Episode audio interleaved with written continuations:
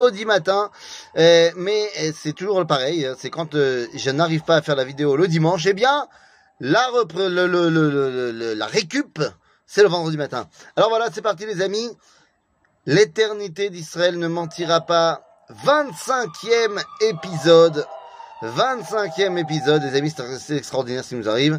Et évidemment pour la réussite de nos soldats, pour euh, la guérison de tous nos blessés, le retour à la maison de tous nos otages et l'élévation de l'âme de tous nos disparus. On peut dire qu'on boucle une certaine boucle aujourd'hui, puisque après avoir expliqué les lois sur la guerre, après avoir expliqué les lois sur euh, la terre d'Israël, les lois sur l'implantation en terre d'Israël, et avoir parlé des frontières de la terre d'Israël pendant toute la semaine, eh bien aujourd'hui je voudrais conclure parce que lorsqu'on parle des frontières de la terre d'Israël, on a parlé de la frontière sud, de la frontière nord, de la frontière est et ouest, et vous avez vu les cartes, et donc vous savez quel est notre pays extraordinaire. Eh bien, il faudra parler quand même d'une situation, d'un, d'un- on va dire, d'un différent statut entre deux parties de la terre d'Israël. Il y a ce qu'on appelle Ever Ayarden à Mizrahi et Ever Ayarden à Ma'aravi. Dans la terre d'Israël que Dieu nous a promise, il y a deux dimensions. Il y a la dimension qui est à l'est du Jourdain et la dimension qui est à l'ouest du Jourdain. La dimension qui les deux dimensions sont égales au niveau de la mitzvah d'habiter en Eretz Israël.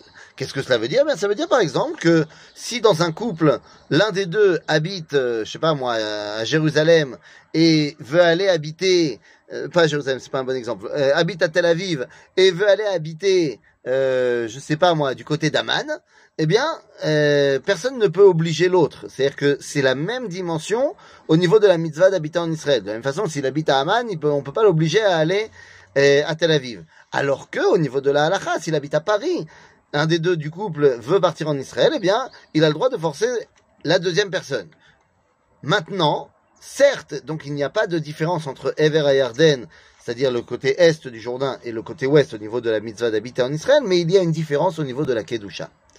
Au niveau de la Kedusha, eh bien, Ever et Yarden à Ma'aravi, le côté ouest du Jourdain, et Raouille les Mizbachot. C'est-à-dire, c'est là qu'on peut mettre en place le Mishkan, et c'est là qu'on peut mettre en place également le Beth Amikdash. C'est-à-dire que la dimension de l'ouest du Jourdain est beaucoup plus propice à dévoiler Akadosh Baruch Hu au niveau de la Kedusha et de la Shechina. C'est ce qu'on appelle Beit Shechina d'ailleurs, la maison de la Shechina. Et qu'est-ce que cela veut dire? Eh bien, ça veut dire tout simplement que Moshe Rabbeinu, lorsqu'il est venu en Israël, il a pas, dans, un premier temps, il voulait pas conquérir la terre de Sichon et Og de l'autre côté du Jourdain, à l'est du Jourdain. L'objectif était de venir s'implanter du côté ouest tout d'abord. Ce n'est que parce que Og et Sichon nous ont attaqués que bon bah on a conquis leur terre. Mais sinon, c'était pas prévu. C'est-à-dire que dans l'objectif, nous devons d'abord commencer par la terre d'Israël à Ma'aravit et ensuite la terre d'Israël Mizrachit. Et les amis, c'est très important parce que il y a deux promesses. Il y a la promesse de Haaretz Azot, c'est la terre d'Israël que nous avons évoquée toute la semaine, mais il y a également Eretz Kenaan. Eretz Kenaan, c'est la terre de la Itnachalut. C'est là où les tribus d'Israël doivent d'abord et avant tout prendre possession. Et cette Eretz Kenaan est plus petite que la terre d'Israël. C'est-à-dire que Eretz eh bien, la frontière est, c'est le Jourdain, la frontière ouest, c'est la Méditerranée, la frontière sud, c'est une espèce de ligne horizontale entre Dimona et Beersheba, et la frontière nord est un petit peu au sud du fleuve Litani, qui est au Liban actuel.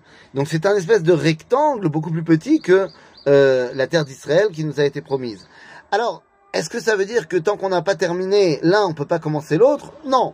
Au niveau de la halakha, tu peux commencer. Mais au niveau de euh, l'appartenance de la terre d'Israël, ce sentiment de connexion, eh bien, dans l'histoire, c'est même pas la peine de chercher au niveau de la halakha.